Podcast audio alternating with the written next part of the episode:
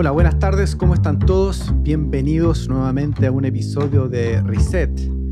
Y en estos diálogos 4.0 hoy día vamos a estar conectados con Bogotá, Colombia, con un muy, muy buen amigo.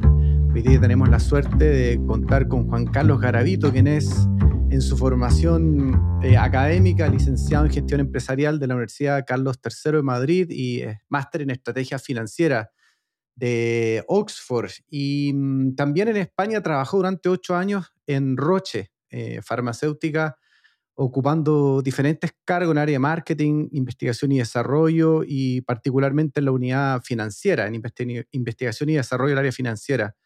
Fue gerente del programa de transformación productiva y de Impulsa Colombia, que fue donde yo lo conocí hace ya un par de años. Impulsa es la agencia de emprendimiento e innovación del Gobierno Nacional eh, de Colombia, dependiente del Ministerio de Comercio, Industria y Turismo. Y hoy día eh, Juan Carlos es el director general de Clark Modet Colombia. Es una compañía multinacional experta en innovación y asesoría integral en temas de propiedad intelectual. Y hoy día tenemos el placer de tenerlo con nosotros. Vamos a conversar de temas tremendamente interesantes de los ecosistemas de innovación, propiedad intelectual, etcétera. Así que no nos queda más que darte la bienvenida, Juan Carlos. ¿Cómo estás? ¿Cómo está Bogotá?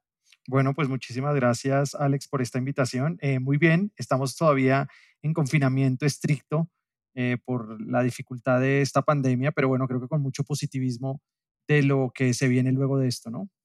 Oye, amigo, cuando, cuando dice, porque esto hay que preguntarlo, confinamiento estricto es, es, ¿en qué versión? ¿Cómo es la versión colombiana del, del, confinamiento estricto?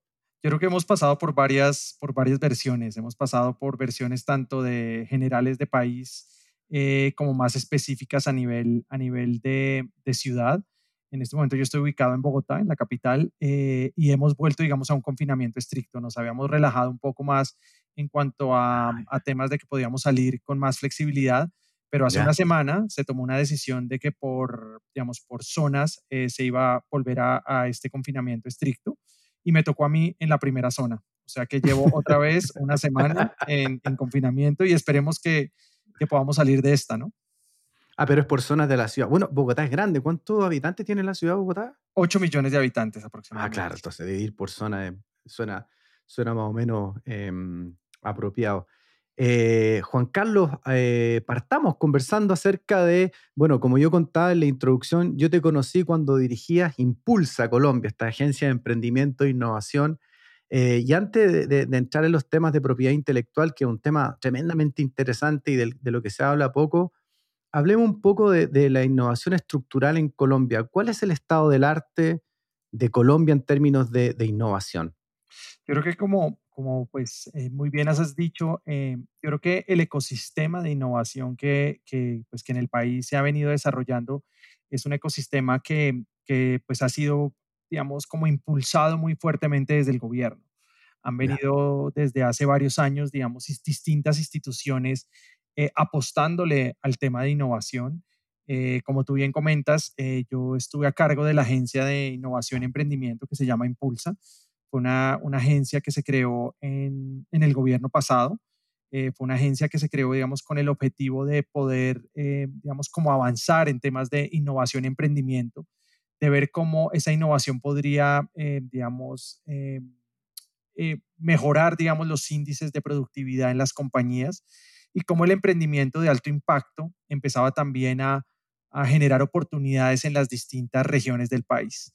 Entonces creo que eh, pues hay muchas instituciones, al final el gobierno ha, hecho, digamos, un esfuerzo bastante grande en continuar, en seguir, digamos, todo ese tipo de apuestas. Hace poco también es importante reseña, eh, pues, señalar que el, el, gobierno nacional creó el Ministerio de Ciencia, Tecnología e Innovación, eh, se llama MinCiencias.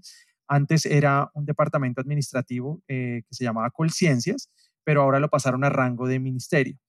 Eh, ahí también hubo un trabajo muy interesante, si quieres, para ponerte en contexto, se trajo como una misión de expertos, una misión de sabios, en donde empezaron a revisar muchos de los temas eh, puntuales que debería ser el país, tanto en temas de educación, en temas de regiones, en temas de la apuesta a, la, digamos, como una investigación básica, eh, cómo se podía, digamos, permear toda esa, esa, esa innovación y esa ciencia y tecnología en todo el país Y creo que fue un trabajo muy, muy, muy interesante que se hizo con unos expertos. Una amiga mía, eh, Cristina Garmendia, quien fue ministra de Ciencia y Tecnología en España, pues eh, también fue miembro de, esa misión, por eso tenía, digamos, un poquito más de información sobre lo que se venía desarrollando. Y creo que lo importante en este tipo de acciones es, es que eh, haya, digamos, una muy buena articulación entre el sector público y privado. Creo que ahí en, Colombia se ha hecho un gran esfuerzo, por eso eh, Colombia se empieza a posicionar cada vez más como un hub en temas de emprendimiento e innovación. Eh, cada vez pues nos viene, digamos, se viene señalando más para el actual gobierno. El tema de, emprendimiento es un tema fundamental. Acaban de presentar también un proyecto de ley de emprendimiento, eh, yo creo que con el fin de poder eh, revisar todo ese marco de gestión que necesita tener el gobierno y el sector privado con el fin de poder impulsar distintas iniciativas que le puedan traer mucho beneficio al sector y que sobre todo eh, sobre todo en esta época que tanto necesitamos, eh, se empiecen a gestionar nuevas ideas y nuevos modelos que nos ayuden a salir rápidamente de, la situación en que nos encontramos. Oye, eh, Juan Carlos, el otro día yo tenía la oportunidad de conversar con Alejandro Solís, que es el CEO de Rappi en México, mm. Y me contaba un poco Rappi, que es una, aplicación, una plataforma de origen colombiano. Fue, viene a ser como el, como el, eh, como el hijo inteligente del ecosistema de, emprendimiento e innovación de, Bogotá, ¿cierto? Es como, de Colombia, perdón, es como el lujo que tienen. Eh, ¿Qué tanto tiene que ver el ecosistema o todos estos esfuerzos que ustedes han hecho como para la generación de una compañía del tamaño, del impacto y de la modernidad que tiene, que tiene Rappi, que está básicamente dedicada, como nos contaba Alejandro, a la, generación, a la transferencia, a la gestión de datos en tiempo real? ¿Qué tiene que ver el, ecosistema de innovación colombiano con generar una compañía de esas características? Yo creo que, eh, pues principalmente, eh, pues hay que, hay, que, hay que insistir mucho que esa es la creatividad al final que tienen los, digamos, como el, pueblo colombiano siempre se ha, se ha caracterizado por ser un, país muy creativo y creo que adicionalmente eh, uno de los trabajos que se hicieron muy fuertes en, en, el tema de emprendimiento fue como generar una cultura hacia el emprendedor, una, cultura mm. del emprendimiento. Creo que al final, eh, pues el país empezó a hablar de emprendimiento. Eh, también tenemos que acordarnos muy bien cómo son nuestros países en América Latina, que penalizamos mucho las personas que empiezan algún negocio y después no pueden eh, continuar, que pues no los vemos muy bien en, en temas de, de, pues para poder entrar de nuevo al mercado laboral. Y eso tenemos que acabarlo, ¿no? Yo creo que un ejemplo de eso muy grande es Estados Unidos eh, que digamos tiene esa cultura de, de, premiar al emprendedor, digamos, de las personas que al, final, al que se atreve, y sobre todo eh, las empresas, las empresas independientemente están buscando mucho de esas personas que al final eh, pues se lanzaron al agua, aprendieron muchísimo de, de poner en marcha un negocio, un, un proyecto, y que al final pues tienen todo ese conocimiento, porque yo creo que el emprendedor al final adquiere unas habilidades que el, el trabajador normal no las, no las va adquiriendo. Por eso es eh, hay un término que es, es, muy interesante y se dice que el emprendedor no es solamente la persona que al final emprende, porque pues al, final es, el, yo creo que hasta que uno no emprende no se encuentra en esas situaciones, pero en el sector privado también deberíamos tratar de buscar que el emprendimiento sea una actitud, o sea, que realmente nos metamos em, a personas que emprendan, que se arriesguen, porque pues al final los ecosistemas y, y los modelos de negocios están evolucionando muchísimo. Eh, y al final necesitamos esas personas que tengan esas, esas habilidades para, para poder eh, cambiar, para poder sumergirse, para poder eh, hacer cosas nuevas.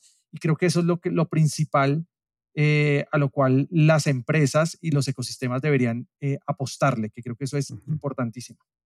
Oye, Juan Carlos, tú, tú, has tenido la suerte por, bueno, por, tu, por tu trabajo y por los roles que, que, que has ido teniendo en el sector público y privado de viajar por distintas latitudes del mundo y de conocer distintas, eh, distintas realidades, distintas culturas. ¿El emprendedor latinoamericano tiene un perfil único o el emprendedor, el emprendedor, digamos, es un perfil transversal a nivel mundial, el europeo, el norteamericano, el latinoamericano o el asiático? Cuando hablamos de un emprendedor, ¿estamos hablando de lo mismo o el latinoamericano tiene características propias? ¿Cuál es tu experiencia al respecto? Yo creo que pues como todas las culturas son distintas, ¿no? Yo creo que independientemente pues obviamente tienen unos, unos, unos, unos, unos, unas habilidades que pues son transversales, ¿no? Al final eh, el tema de resiliencia, el tema de pensar en grande, el, digamos, ahorita estás hablando de Rappi y pues mm. eh, uno de los fundadores, Simón, eh, pues digamos, son de esas personas que han estado siempre tratando de emprender más, de estar a la vanguardia, de ver qué se tiene que hacer, de arriesgarse. Y esa es una característica, pues al final mundial de todos los emprendedores. ¿Qué es lo que pasa? Pues al final los temas culturales también pegan en, en, en, los tipos de emprendimiento que se están gestando, ¿no? O sea, pues si tú vas a un, yo pues que tuve la oportunidad, como tú dijiste, de, de conocer muchos, eh, digamos, ecosistemas, pues los ecosistemas empiezan a, a, a mostrar, digamos, unos lados de desarrollo, digamos, como unos, como unos temas mucho más puntuales. Si vas a, a un tema de, de, de, Israel, pues el tema de tecnología es brutal, ¿no? O sea, es, es todo lo que están gestionando eh, es, es, es, grandísimo, eh, pues independientemente de Alemania, pero Alemania cuando visitas el, el ecosistema está también muy unido, digamos, a, a, esas nuevas tecnologías, digamos, como más sostenibles, como más el, claro. sí, en, mm. en, temas de energías renovables. Eh, esta mañana yo en este momento me encuentro haciendo un, un máster en, el IS, que es un, un, Global Executive, y esta mañana teníamos a una persona del, del board de de BMW y nos estaba contando cómo la empresa este, se está moviendo en su modelo de negocio. Obviamente antes eh, estas empresas, las empresas de, digamos, de productores, de productores de carros, se estaban enfocando más al cliente uno a uno, ¿no? A venta de cliente uno a uno. Y ahora cómo se están enfocando más al, a la parte, digamos, de, de car sharing, de, de, digamos, de compartir el, los vehículos, cómo van a ser las nuevas ciudades, cómo hoy están haciendo un proyecto en Berlín para que aproximadamente el 30% de la gente eh, pues esté compartiendo vehículos. Entonces creo que es, es, muy interesante y la verdad esta mañana pues teníamos esta, esta reunión con esta persona em, que pues nos estaba explicando un poco cómo, cómo son esos cambios en los modelos de negocio y cómo eh, empiezan a trabajar cada vez más tanto eh, internamente, em, digamos, con el desarrollo que se estén haciendo con otras aceleradoras. Ellos, nosotros visitamos una aceleradora en Nueva York eh, que se llama eh, Urban X, eh, Urban X se, llama la aceleradora que ellos tienen en Nueva York con, con Mini. Es muy interesante de ver los, los, emprendedores que, que, se están presentando, sobre todo muy en línea lo que te, te comentaba de, de, esas líneas de sostenibilidad, de ver cómo ciudades inteligentes, de cómo, cómo todo va avanzando.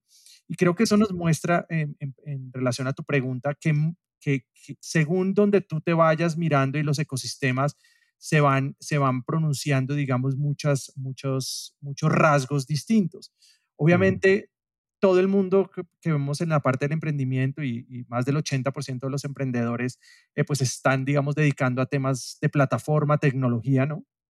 Obviamente son, son esas nuevas, esas nuevas em, digamos, herramientas que se están haciendo para la economía colaborativa, donde pues están jugando todos los, todos los grandes players como pueden ser pues desde Uber hasta Airbnb, eh, y creo que, pues, donde está Rappi también, eh, donde hay un competidor que también estábamos investigando mucho en la universidad, que es Globo, que es también un unicornio español, que pues tiene, digamos, unas características muy, muy puntuales, donde pues un modelo de negocio es distinto, digamos, a Rappi en el, en el momento que ellos están yendo hacia atrás en la cadena de valor y sí están empezando a desarrollar eh, digamos, ya más, eh, digamos, restaurantes y comidas, eh, ya digamos, que pertenecen a, Globo, y mientras que en la parte de, de, de, Rappi, pues... Se, se van integrando, perdón, entonces están, se están integrando en la cadena de valor para tomar ese tipo de actividades en el fondo. Sí. Sí, para tomar ese tipo de actividades y, tú ves, Rappi tiene otra estrategia. Rappi tiene la estrategia digamos, de, de, datos y de y un tema importantísimo que es el tema de entrar al mercado financiero, ¿no? Exactamente. que es, el, es la estrategia que ellos tienen, sí, que la estrategia que ellos tienen en, en Rappi. Entonces creo que al final eh, lo importante en las características de los, de los, de los, de los, de los ecosistemas es que aquí también eh, eh, tenemos que empezar, y ya empezó, porque pues yo creo que en toda América Latina ya se empiezan a ver esos grandes, esos grandes eh, emprendimientos. Pues, Tenemos a Mercado Libre, que pues ya cotiza, o sea, es una empresa pues, mm, enorme, monstruo, sí. un monstruo. Y además que, pues, además leyendo, estaba, estaba mirando en, en, Wall Street Journal que sacan, digamos, como las empresas ganadoras con, con el tema de, de, pues, de la pandemia y cómo se están posicionando. Eh, pues la única empresa de, de América Latina que apareció fue Mercado Libre, ¿no? Entonces creo que eh, independientemente nos falta mucho por hacer, creo que todavía pues hay, hay, hay, mucho camino por recorrer, pero creo que también eh, en este tipo de cosas tenemos que mostrar eh, cosas buenas y creo que los, los, muchas veces nosotros los latinoamericanos nos fijamos en las cosas malas y, y, y también nos toca fijarnos en las distintas actividades que se han desarrollado en América Latina. Y yo creo que una de las cosas que sí hay que aprender mucho es, es, es darle continuidad a las historias, a, a, los, a las políticas que, que se han tenido en América Latina, porque pues desde Chile hasta pues con Innovate Perú o con Corfo con ustedes, con la tristeza de que, pues, que ya no está el INADEM en, en México, eh, y pues con Impulsa y otras entidades como el SENA, que también es una entidad muy interesante que está apoyando todo el tema de emprendimiento en Colombia, pues cada vez debe haber más coordinación, cada vez debe haber más, eh, digamos, como, como fijarnos en, cómo podemos nosotros eh, apoyar ese emprendimiento, cómo no crear zombies, porque también en muchas economías se crean zombies, que son los emprendimientos que, que están esperando solamente ayudas públicas para sobrevivir y que no, que al final no, no, no, no, no, conocía ese concepto, Juan Carlos, me lo acabáis de presentar. Está bueno, empresas zombies, emprendimientos zombies, ¿ya? Que al final están esperando, digamos, como estar, eh, digamos, recibiendo recibiendo subsidios y, recursos públicos para, para, sobrevivir. Pero creo que eh, en, en, temas generales, toda América Latina, que también tuve la oportunidad de, de, visitar Brasil, Uruguay, con el ecosistema Argentina, también con todos los proyectos que han venido desarrollando, pues Chile, que también tuve la, la oportunidad, Perú, Ecuador también en, en, distintas acciones que están haciendo, o Colombia, pues obviamente manejando la, la, agencia. Creo que fue muy interesante, ha sido muy interesante los desarrollos que se están haciendo. Brasil también hace una apuesta enorme hacia el tema de emprendimiento en, en, en, ecosistemas como el de Río, y el de, mm. y el de otras, eh, otras ciudades que se, puedan estar, que se puedan estar, digamos, como moviendo. Pero yo creo que ahí lo importante es, es, es seguir apostándole. Creo que ahí lo importante es que las economías sigan avanzando y piensen hacia futuro. Eso es un problema que tenemos los, las personas de América Latina y es, eh, nosotros en largo plazo nos cuesta un poquito, ¿no? Eh, nos queremos ver resultados inmediatos, queremos que las cosas pasen de un día para otro. ¿Te, parece que siempre terminamos cayendo en la misma trampa, ¿cierto? La trampa de la inmediatez, del resultismo inmediato y, y los gobiernos cortos de, de, cuatro años, entonces tienen que tratar de hacer lo que puedan en el tiempo que puedan. Y poca política de, largo plazo para los ecosistemas de, emprendimiento, ¿no? Sí, y creo que eso, eso es un problema bastante fuerte que, que, pues, que tenemos todos los países en América Latina. Y ahí es donde nosotros nos tenemos que enfocar para poder seguir avanzando, sobre todo no solamente en temas de emprendimiento, sino innovación. Yo creo que al final este, el emprendimiento está muy unido a la, a la innovación, o sea, esas nuevas ideas que se producen y ese nuevo valor que se pueda entrar a la, a la, a la economía, que es lo que pasa. También creo que tenemos que estar muy, muy conscientes de que nosotros no necesitamos unicornios y unicornios y unicornios, ¿no? Necesitamos realmente empresas que puedan generar valor y que puedan dar, dar, dar un crecimiento al, a las distintas regiones del país. Creo que eso también ha sido, digamos, un, un tema de discusión muy fuerte en Estados Unidos y en, otras, y en, otros, y en otros ecosistemas. Eso te iba a preguntar, porque eh, uno tiene la impresión, lo, lo, hablábamos con Tadachi Takaoka, que me imagino que lo tienes que haber conocido, Tadachi, de, acá, de Corfo, Chile, claro.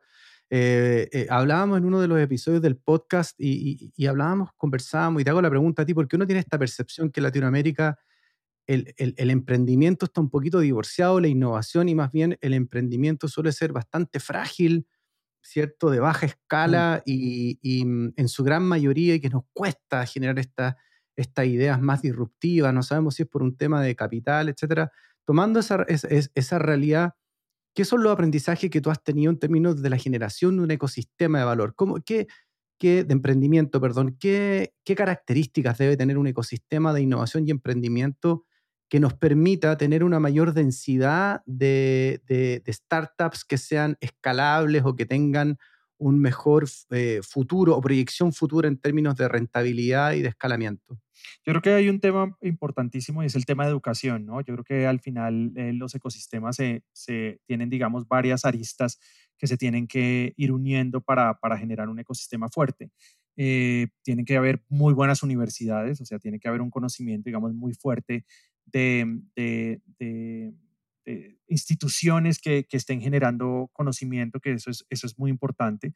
Tiene que haber un, un tema de colaboración también, creo que es, es, es fundamental, digamos, ese, ese, esa, esa, ese rasgo de, de, poder colaborar, de podernos compartir, de ser, digamos, eh, unas economías mucho más incluyentes, de, de, saber que si a mí me va bien, a todos nos va bien y de, y de poder generar esa, esa cultura de, de la colaboración es muy importante. También, eh, pues obviamente está todo el tema de financiamiento.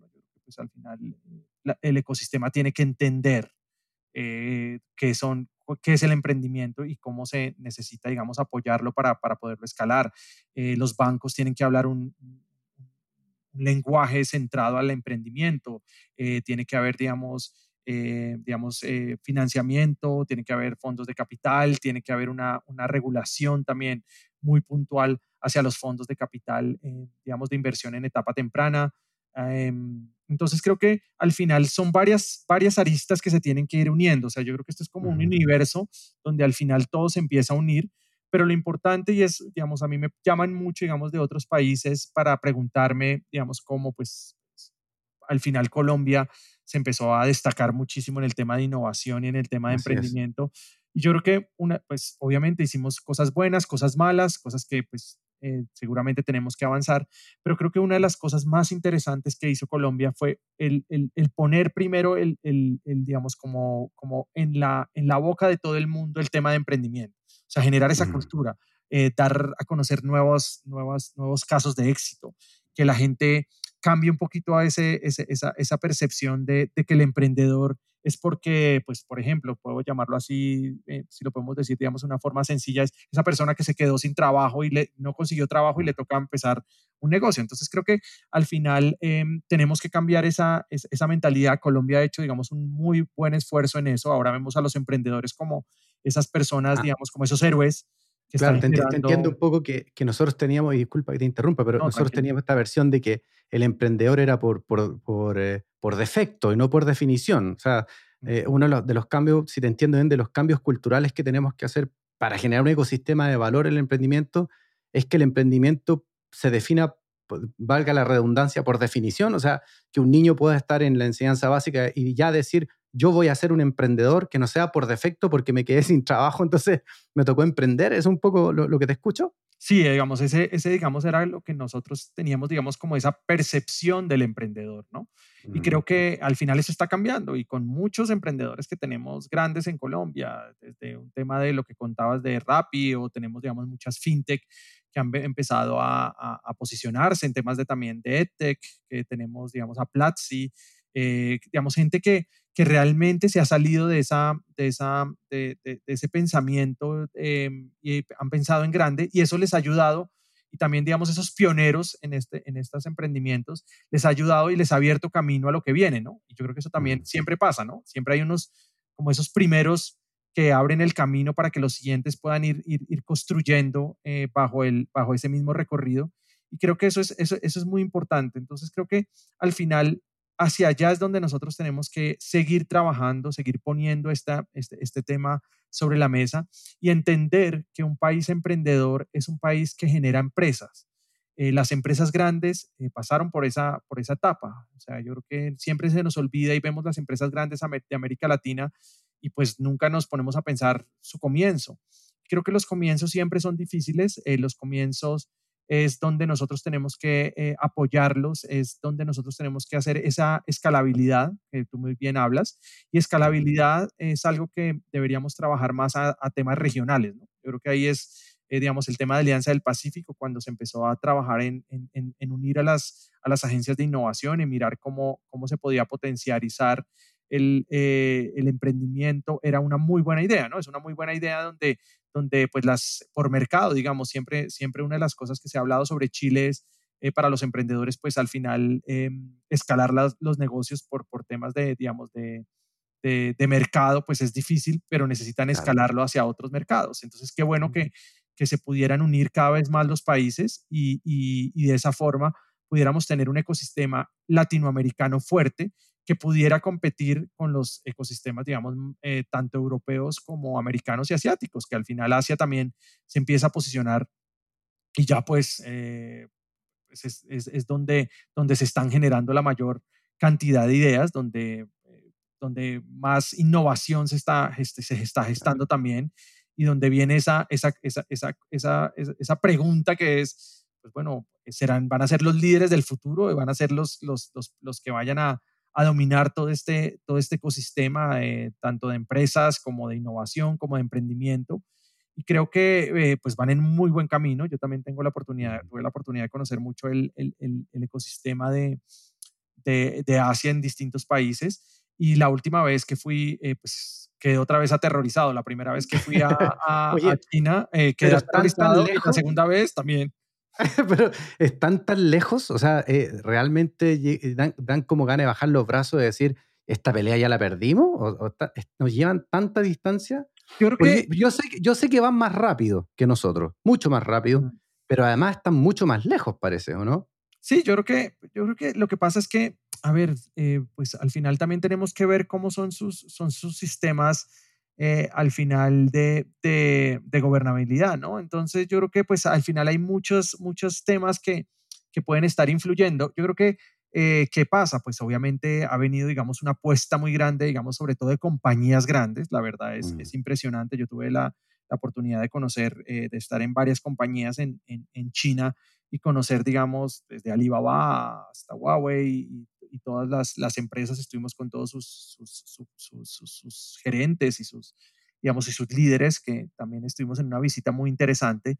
Y es, eh, es, de pronto para nosotros es más difícil, yo te lo puedo decir así, yo prefiero, eh, y, y, te lo digo con totalmente sinceridad, el modelo, o sea, me siento más tranquilo en un modelo americano, en un modelo, digamos, de Estados Unidos, de, de Silicon Valley, donde tú entras y, y ves Igual hay cosas que no te gustan, cosas que te pueden gustar más. Eh, eh, de pronto, esa, esa, esa, mm, yo siempre digo que cuando vas a, a, a, Silicon Valley, eh, que he tenido la oportunidad de estar dos veces, es, esa, es, es, es como esa, también esas personas, como esa rivalidad y esa de vamos a hacerlo mejor.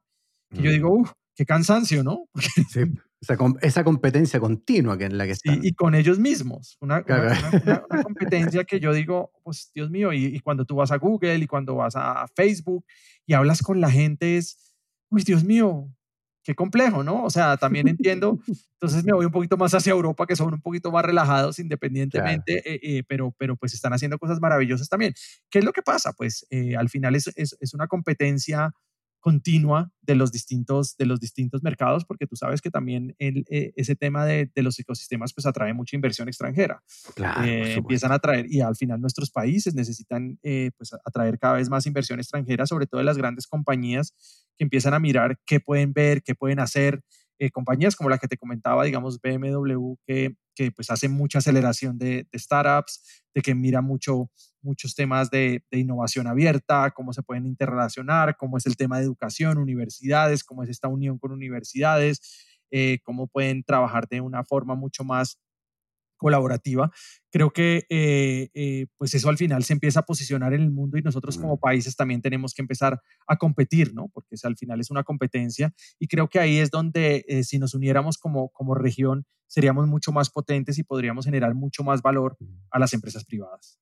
No, y además súmale que eh, nosotros lo vivimos en, en, Valparaíso, en este intento que se hizo de, hace algunos años atrás de generar un ecosistema de, eh, de, startups y tecnología, etcétera, que bueno, yo no tengo los datos ahora para decir, pero la verdad que no pasó mucho, mucho tanto como, como, como lo que se pensó, pero también entre las externalidades positivas que se veía era que un ecosistema de emprendimiento e innovación también genera una, una, una, oferta y demanda de muchos servicios y se beneficia mucho la comunidad alrededor porque hay que suplir muchos servicios también. Entonces, se va generando este ecosistema de valor que no solo siempre tiene que ver, ¿cierto?, con las startups en sí mismos, sino también se genera todo, todo un sistema alrededor y una, un sistema virtuoso con, con hartas externalidades. Oye, eh, Juan Carlos, te llevo ahora, te cambio un poquito de, de, frente, dentro del mismo, obviamente, el mismo territorio, pero te cambio el frente en lo que estás hoy día. Estás dirigiendo a Clark Modet en Colombia, una compañía multinacional tremenda, con una expertise increíble en temas de innovación, particularmente en propiedad intelectual. Y ayúdanos a entender un poco este mundo de la propiedad intelectual, las patentes, eh, la innovación y el emprendimiento. Eh, no es un tema en el que los emprendedores incluso los intraemprendedores que, están, que hacen em, eh, innovación dentro de las compañías estén muy acostumbrados a, conversar o, no, es parte de su agenda primaria, ¿cierto? Eh, cuéntanos un poco de, qué se trata. Sí, yo creo que eh, pues el tema de la propiedad intelectual es un tema muy unido, obviamente, es algo que está totalmente vinculado al tema de la innovación y pues a, la, a la investigación y el desarrollo. ha sido un tema, digamos, como que yo creo que es una es una materia que, nos falta todavía desarrollar en, América Latina. Es como una, tenemos una tarea muy fuerte en, sobre todo un tema de evangelización de, la propiedad intelectual. La propiedad intelectual se ve como algo muy engorroso, como algo muy mm. pesado, como algo muy, muy, digamos, como jurídico. Y yo creo que lo, al, final eh, todo el tema de la propiedad intelectual eh, tiene que estar muy desarrollada y tiene que estar muy unida a las estrategias que tengan las compañías. Eh, nosotros, pues como comentas, eh, pues yo estoy en este cargo hace más de un año, eh, un año larguito.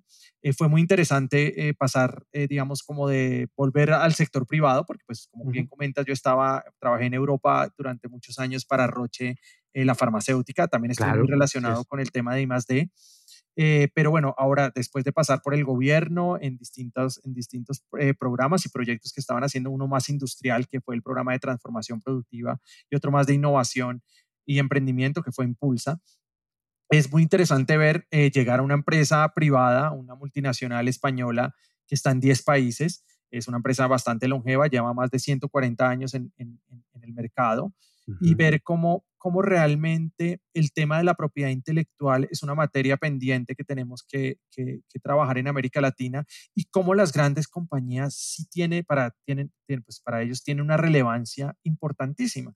¿Y por qué tiene esta relevancia? Yo creo que para contar un poco de la propiedad intelectual es pues, todo el conocimiento que tú estás generando, tu conocimiento al final tiene que tener un valor, tú tienes que proteger tu conocimiento, todo lo que se está generando lo tienes que proteger te cuesta, obviamente, y hay que tener sistemas de gestión de la propiedad intelectual interno en las compañías y hay que meter, eh, digamos, cuando tú tienes una estrategia de internacionalización, ¿qué piensas hacer? Desde un tema tan básico como las marcas. Las marcas tienen un poder muy fuerte en las compañías y pues tú tienes que proteger tu marca, ¿no? Al final la marca es, es un activo intangible que tienen las compañías y que, y que pues puede representar muchos valores.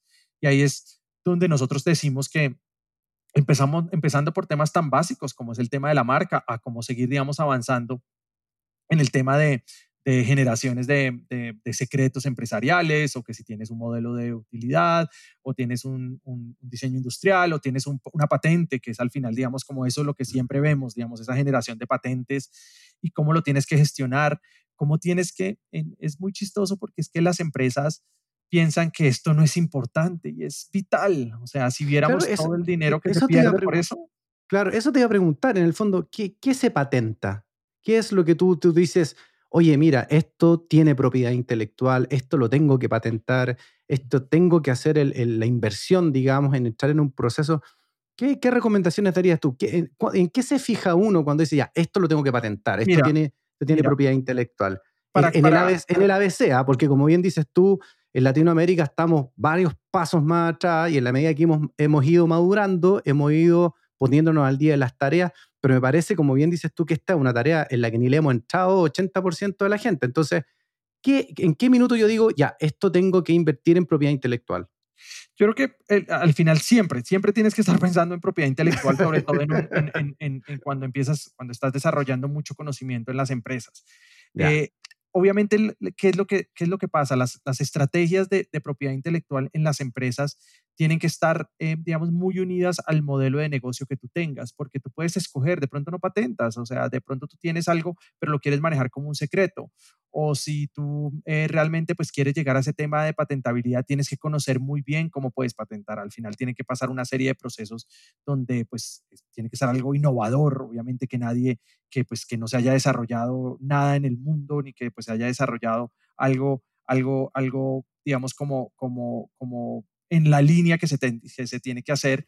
Y yo creo que ahí es donde, eh, digamos, este tipo de compañías como, como Clark, y además es que te lo puedo decir, hay muchas compañías que hacen un, excelente trabajo, eh, digamos, en cuanto al, a la gestión y al acompañamiento de las, de, la, de una solicitud de, digamos, de una, de, una patente o de una gestión de la propiedad intelectual eh, como tal, eh, pues es algo muy importante. Entonces nosotros lo que nosotros siempre le decimos a las, a las compañías es, déjenos contarles un poco y entender cuál es su estrategia con el fin de asesorarlos en qué tienen, qué, tienen que hacer con la propiedad intelectual, qué tienen que hacer, digamos, em, eh, cuando pues, se, desarrollan nuevos procesos o cuando independientemente ustedes están lanzando un nuevo producto, cuando, porque muchas veces, pues tú puedes decidir no patentar, o sea, eso no pasa nada, o sea, es, pero tiene que ser muy conscientes de, de por qué no, de los, o sea, de, los riesgos, o sea, una compañía eh, tengo muchas compañías que nosotros asesoramos, sobre todo en, temas locales en América Latina,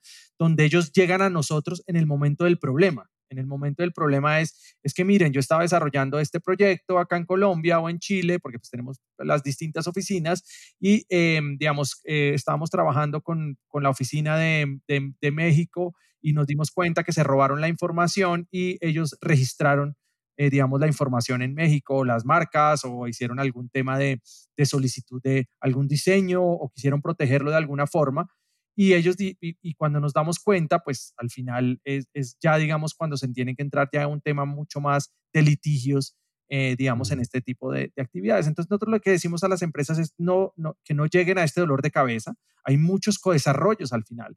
Tú como empresas tienes que saber cuando tú estás desarrollando un, un, producto o estás haciendo un proyecto, digamos, con otras empresas, qué requerimientos tienes, cuáles son los contratos, todo eso tienes que empezarlo a entender con el fin de que, digamos, todos esos derechos que se están, se están haciendo, pues queden muy claros, ¿no? De quién es esto, eh, la propiedad intelectual, de dónde, a, quién pertenece. Te hago la pregunta, Juan Carlos, provocadora, porque en el fondo uno entendería que es cierto que la propiedad intelectual tiene, tiene un lado que es el lado de patentar, todo lo que has planteado tú, pero también se da en un entorno jurídico, legal y cultural. O sea, uno, uno entiende que, por ejemplo, estos temas en Canadá se respetan de estos lados, hay fiscalización en Estados Unidos, son brutales con el tema de la propiedad intelectual, eh, en Europa ni hablar, en Asia no, no conozco cómo será, pero en Latinoamérica uno tiene la, la impresión, ¿vale? Voy a hablar desde la ignorancia, de que estos temas eh, no tienen un contexto. ¿Me, sigue o no? O sea, sí, claro. E, el, nivel de pirateo que hay en, Latinoamérica, de México para abajo, digamos, es, es, brutal en términos de marcas, productos, ideas, procesos. ¿Cómo, cómo ustedes eh, lidian con, e, con, ese fenómeno que ya que sobrepasa al, al, proceso formal que ustedes llevan?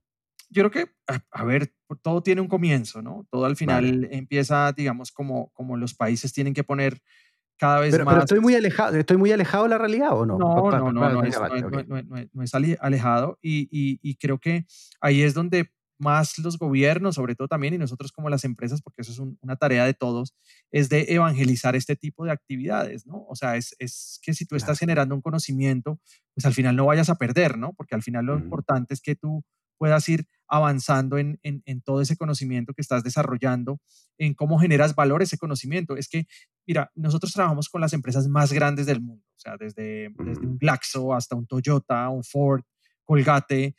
Ellos protegen todo, todo, todo. O sea, es que si va, si, eh, eh, Toyota va a lanzar un, un, un, modelo, digamos, va a lanzar un, un, nuevo modelo de carro en Colombia, protegen todo, todo, desde el, las luces, los porque pues para ellos, ellos dicen, si yo he desarrollado tanto tiempo para desarrollar esto, pues tengo que protegerlo porque es mi conocimiento. Yo, yo estoy es generando. Parte del costo del producto, digamos, claro. en el fondo, al final. Claro. Y, se lo transfiere después al, al, al, precio, en el fondo. Y, ni siquiera lo vemos. Eh, pues acá en América Latina dice, uy, qué pereza, ¿no? Pues es que al final se lo van a copiar. No, es que tú puedes bloquear. al final, al final, al final, ¿para qué hacen esas compañías en eso? Porque bloquean a, tu competidor donde lo haga. Lo demandas y lo bloqueas. Entonces, entonces yo creo que eh, ahí, digamos, viene, digamos, una parte muy importante y además aquí que te digo en cuanto a los emprendedores, los fondos de inversión, digamos, uno de los temas que más revisan es el tema de propiedad intelectual. Antes de invertir, tienen que conocer muy bien cómo está, digamos, todo ese sistema de la, de, la propiedad intelectual en los emprendedores con el fin de mirar y no tener problemas a futuro, ¿no? Porque pues, eso, eso, eso, se puede generar. Y ahora mucho más en cuanto a que también hay una innovación, digamos, abierta, donde las empresas empiezan a colaborar y tiene que quedar muy claro de quién es la propiedad mm, intelectual de los, de, los, proyectos. Eh, Juan Carlos, conociéndote te llevo a otro plano de, tu, de tus actividades y de tu approach como, como un líder en términos de la innovación, del emprendimiento y, y, también del trabajo comunitario. Y te quiero llevar un poco, como te digo, a este tema que yo sé que es sensible para ti porque te conozco, que tiene que ver con la innovación social mm.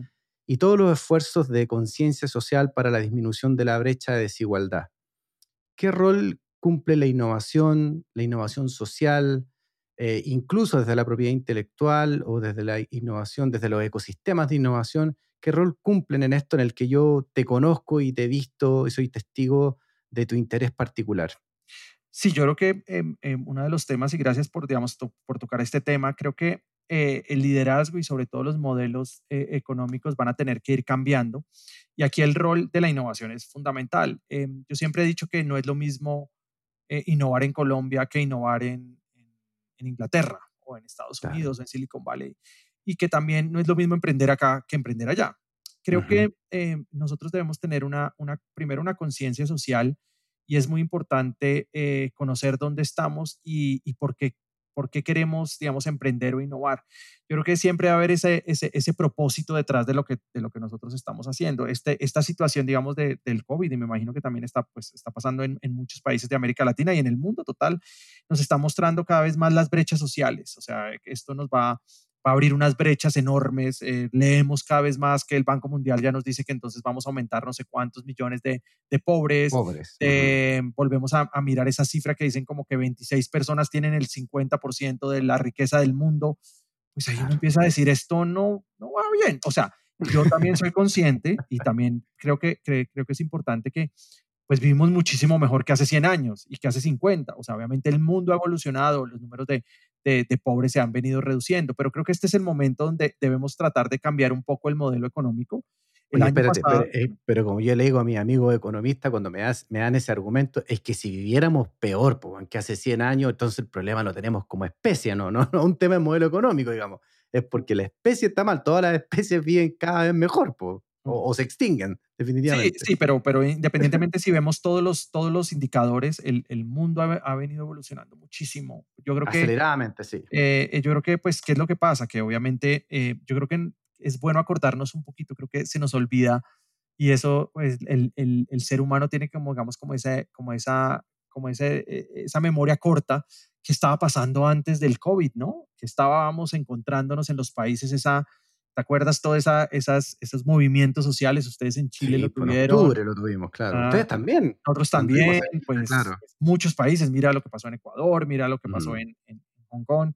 Eh, entonces creo que al final, al final, mira lo que pasó en Francia. O sea, es que nos, nos, estamos acordando. Y me acuerdo, eh, una de las cosas que habíamos tocado en la maestría cuando estábamos en Nueva York era em, el tema del el año pasado cuando se hizo el Business Roundtable de los distintos CEOs de las compañías más grandes, ellos mismos dijeron hay que cambiar.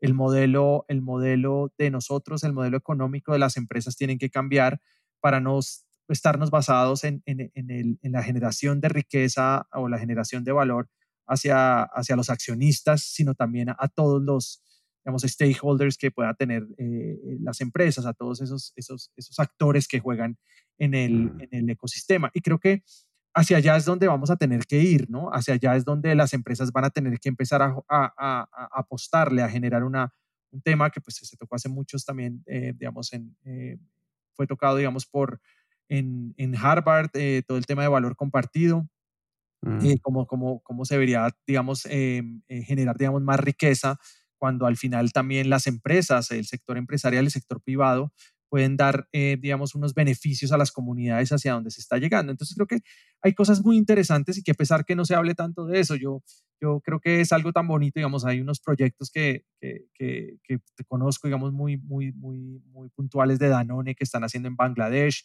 un tema de, también hay Nestlé se está haciendo, digamos, unos proyectos muy interesantes en, en el mundo, hay, hay, y hacia allá es donde tenemos que generar modelos económicos donde realmente nos muestre que tenemos que generar más riqueza a una sociedad, hacia, hacia, hacia donde, donde no se concentre tanto la generación de riqueza en, en, unas pocas personas, sino también em, eh, pues haya, digamos, como una distribución más equitativa del tema. Y ahí en, en relación a todo lo que vienes hablando del tema de innovación social y el emprendimiento social, creo que eh, siempre nos hemos dado cuenta que las innovaciones eh, se empiezan a, a, desarrollar debido a las problemáticas que tienen los países.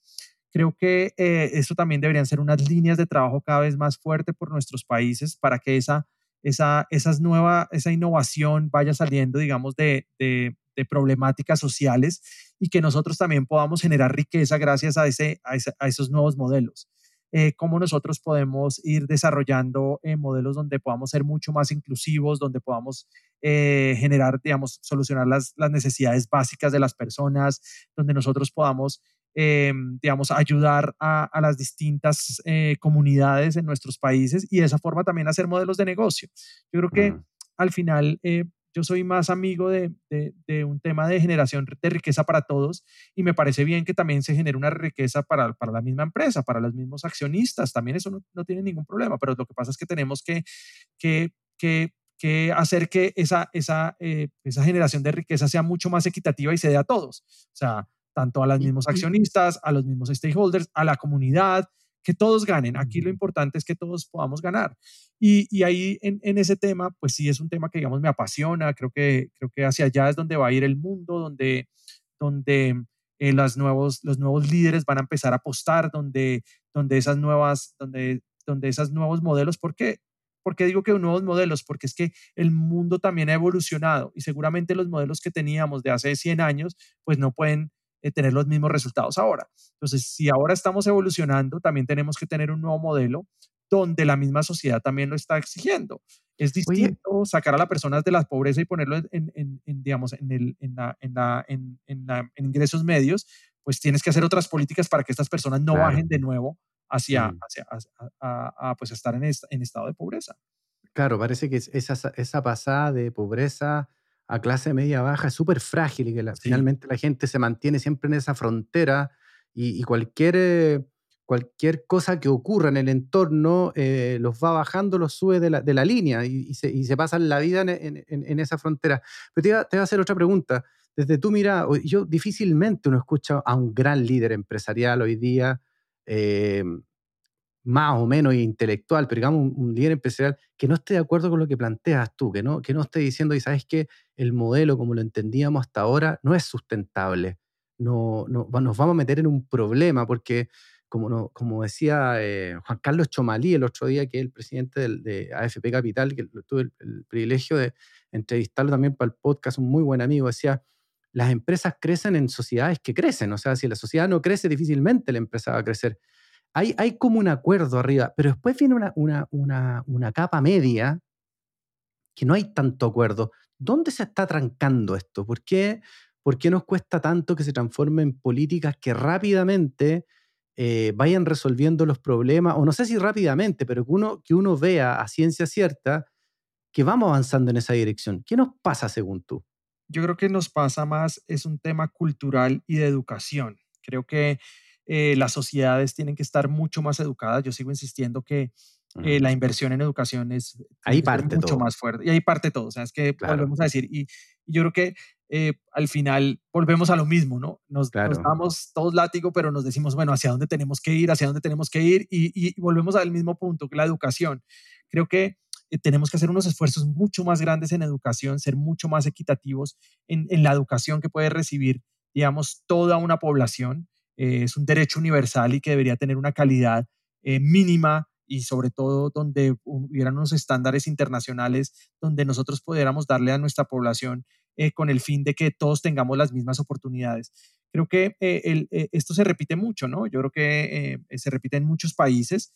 creo que es un, es un mal general del mundo, ¿no? Podemos decir que... Qué, y, y Juan Carlos, ¿en qué minuto un país determina, dice, porque hay ejemplos en el mundo de países que han dicho, ¿sabes qué? Hace, no sé, 20 años atrás, establecieron la educación como el driver estratégico de transformación de la sociedad, ¿cierto? Y efectivamente Nueva Zelanda, Singapur, mm. Finlandia, y te puedo sumar una lista más grande, lo hicieron. ¿Qué nos pasa en Latinoamérica que no nos podemos poner de acuerdo para, para decir, ¿sabes qué? La educación es el driver estratégico. Yo ¿Dónde que... se corta esa conversación? yo creo que se corta en, en, en, primero en un tema de liderazgo. Creo que, creo que todavía nos faltan grandes líderes que puedan hacer transformaciones acuerdo, en una sociedad. creo que todo empieza por las personas, ¿no? Yo siempre he dicho mm. que las ideas, y es muy difícil, ¿no? Y sobre todo en sistemas que están, decirlo, si lo podemos decir así, un poco como, como colapsados, como, como corruptos, si lo podemos llamar así, también de, digamos, de, de, una parte, pues es muy difícil salir de, este, de, esta, misma, de esta misma inercia, ¿no? De, cambiar, de...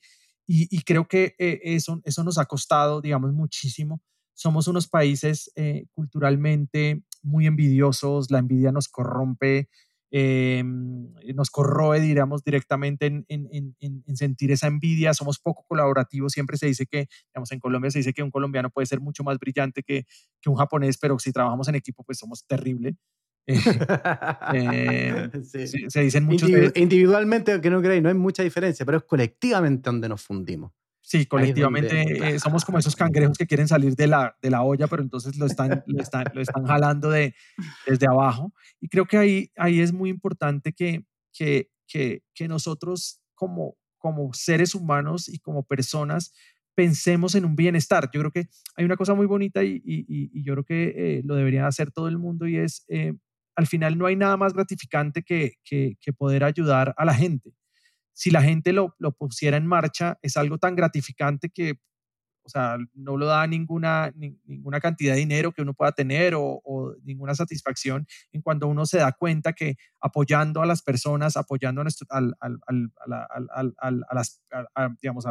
la sociedad, eso se genera, digamos, una retribución muy grande para las personas. Eh, creo que si pusiéramos más en marcha eso de, trabajar colaborativamente, de mirar cómo salimos todos adelante, de apoyar a, nuestro compañero, de mirar que así ganamos, creo que podríamos generar una sociedad, pero eso se genera mucho en la educación, ¿no? Eso genera, eso se tiene que trabajar mucho desde, desde la infancia eh, y creo que em, una de las cosas que yo siempre digo que, que, pues, digamos, acá en Colombia, no sé si ustedes tienen ese mismo dicho. Oye, pero, pero, no, pero, no, te parece que difícilmente con un sistema de educación que, que siempre premia el desempeño individual, difícilmente vamos a educar a profesionales que, que, a los, no sé, 21, 24 años, pues, se ven como una vuelta de carnero y empiezan a pensar colaborativamente, ¿o no? ¿No te parece? No, eso va a ser, es, un tema súper complejo. Y es lo que te decía, pues acá si un niño empieza a nacer, pues, pues crece y, el, y, el, papá le dice, oye, mira, es que tienes que ser mucho más vivo o mucho más, eh, digamos, porque acá nosotros tenemos un dicho en Colombia que se llama, el vivo vive del bobo. ¿Entiendes? entonces, como, imagínate, entonces es como, como, bueno, a ver de dónde buscan bueno, yo creo que ese, dicho tiene versiones en todos los países de Latinoamérica. ¿eh? No, no, creo que es propio solo de Colombia. Eh, no, todos tenemos nuestras versiones y creo que ahí es donde nosotros tenemos que cambiar. O sea, nosotros no podemos porque pues, al final tú empiezas a trabajar un tema mental en los niños y empezamos a manejar eso, que ha pasado también en nuestras sociedades. En nuestro caso, digamos, todo el tema del narcotráfico también nos, nos planteó muchísimo, el hacer dinero fácil. En, eh, y eso creo que pues es que, es que, es que yo siempre digo que, que, ganarse las cosas cuesta y es un trabajo donde tú pones mucho esfuerzo, donde te ganas las cosas, donde las cosas son a largo plazo, donde, donde las sociedades no pueden ser eh, sociedades que quieran tener las cosas rápidamente, ¿no? Al final las cosas se ganan con trabajo fuerte y con satisfacción también, porque al final cuando trabajas fuertemente y te consigues algo, pues es, es una satisfacción súper grande. Entonces creo que ahí el tema de educación vuelve a ser un pilar importantísimo y sobre todo no enfocarnos tanto, yo, yo sí acá soy muy consciente de las, las, las digamos, las, las habilidades eh, socioemocionales, eh, sociales de las personas es, es, es, son muy importantes y eso nunca nos lo enseñaron, ¿no? O sea, siempre era como ir al colegio y pues temas mucho más técnicos, digamos, esas habilidades blandas que se hablan son fundamentales en, en, en, el crecimiento de las personas. Eh, cómo es el relacionamiento también con tu familia. somos pues gracias, de, por, por, por, desgracia vivimos en, en, situaciones de donde muchas poblaciones eh, viven en pobreza y los niños crecen en, unas, en, unos, en, unos ambientes muy difíciles, que es muy difícil después cambiar. Y ahí es donde nosotros tenemos que hacer, porque pues hay investigaciones que muestran que pues, eh, digamos, es, es, muy difícil, digamos, eh, cambiar, digamos, a un adolescente cuando pues está, digamos, teniendo comportamientos delictivos o o pues, este, digamos, comportamientos que no, no, no, son los, no son los correctos, que si hubiéramos empezado desde antes, ¿no? O sea, que desde antes hubiéramos tenido, digamos, mucha más retribución. Entonces, creo que al final, ahí es donde nosotros tenemos que trabajar. Eh, eh, debemos entender que, las, que, que, la empresa privada, y por eso también es importante acá incluir la empresa privada, tiene, digamos, esa, esa obligación también. Yo creo que todos tenemos obligación de retribuir lo que nos ha dado los países, eh, ahora más en esta situación. En esta situación el, sector privado eh, tiene que, digamos, eh, yo siempre he dicho, como bajarse y decir, bueno, ¿qué vamos a colaborar? ¿Qué vamos a hacer? ¿Cómo nosotros vamos a poder reactivar más la economía? ¿Cómo nosotros vamos a mantener los puestos de trabajo? ¿Cómo vamos a, a mantener, digamos, el, el, ecosistema? Porque pues al final esto se vuelve una rueda, ¿no? Si empezamos nosotros a, a generar también eh, eh, más problemática, pues al final esto se nos va a devolver y, y nosotros lo que necesitamos es que al final los países crezcan para que hayan mucho más negocios. Entonces creo que ahí es donde el liderazgo tiene que ir empezándose a, a, a perfilar hacia un líder mucho más consciente, un líder mucho más, más humano. Creo que eh, eso también ha venido, digamos, evolucionando muchísimo, toda esa parte humana de la gente, de conectarnos, de saber qué nos gusta, de saber eh, que somos personas eh, distintas, que no hay personas más importantes, sino con responsabilidades distintas, que todos somos iguales. Y creo que ahí nos va a ayudar a, que se pueda generar, digamos, una nueva tendencia y unas nuevas realidades en el sector empresarial. Y creo que, pues ojalá, y eso es algo que, a mí me apasiona muchísimo, y creo que eh, ojalá estemos presentes para poder ayudar en esa, en, esa, en esa evolución de ese liderazgo y que podamos estar jugando nosotros también un, rol importante en ello. Y así será, pues, mi amigo, y así será. Siempre es grato compartir unos minutos contigo de conversación. Agradezco que te hayas tomado el tiempo y que nos hayas nutrido y enriquecido con tu perspectiva, con tus ideas y también con, tu, con, con tus sentimientos respecto de cómo debe ser una mejor sociedad. Eh, totalmente. Creo que muchísimas gracias a ti por esta invitación. También es un placer hablar contigo. Y creo que lo importante es que todos al final seamos conscientes de lo que queremos, de, hacia dónde queremos llevar, eh, digamos, los países, nuestras empresas, nuestras familias, porque al final el liderazgo está, está presente en todos, en, las distintas acciones que nosotros estamos desarrollando. Y es aquí donde todos tenemos que ser conscientes que cualquier paso que demos, al final eso es, eh, digamos, como, lo que dicen, como las, las alas de la mariposa, ¿no? Que al final mm. Eh, pueden transformar muchísimas cosas. Nosotros en nuestras mismas acciones, en nuestras familias, en nuestras compañías, estamos dando un mensaje, ¿no? Y ese mensaje al final eh, sale y, puede estar, digamos, tocando a muchas personas. Entonces tenemos que ser muy conscientes de lo que estamos generando, muy conscientes hacia dónde queremos llevar eh, las familias, las empresas, los países. Y aquí también tenemos que pensar mucho más en ser mucho más incluyentes, en, en, ser, en saber que hay una sociedad que tenemos que, que, apoyar y ayudar con el fin de poder crecer todos y de esa forma también ganar todos en esta nueva construcción de un nuevo, de un nuevo mundo, porque al final es, el mundo está cambiando y ahora más, eh, digamos, por la situación que estamos pasando por la pandemia, pero creo que también está en manos de nosotros eh, generar ese nuevo mundo que queremos con, una, con, un sentido mucho más incluyente y donde todos podamos eh, estar ganando. Creo que es lo importante. Fabuloso. Mi querido amigo Juan Carlos, un abrazo grande y esperamos vernos pronto, vernos pronto una vez que esto ya, una vez que esto ya pase. Sí, seguramente nos veremos y, gracias por esta invitación. Eh, gracias a ti por tu tiempo. Es, muy, muy, muy, muy chévere, como decimos acá, tener este tipo de, de conversaciones. Ok, mi amigo, un abrazo grande y hasta la próxima. Que estés muy bien. Bueno, muchas gracias.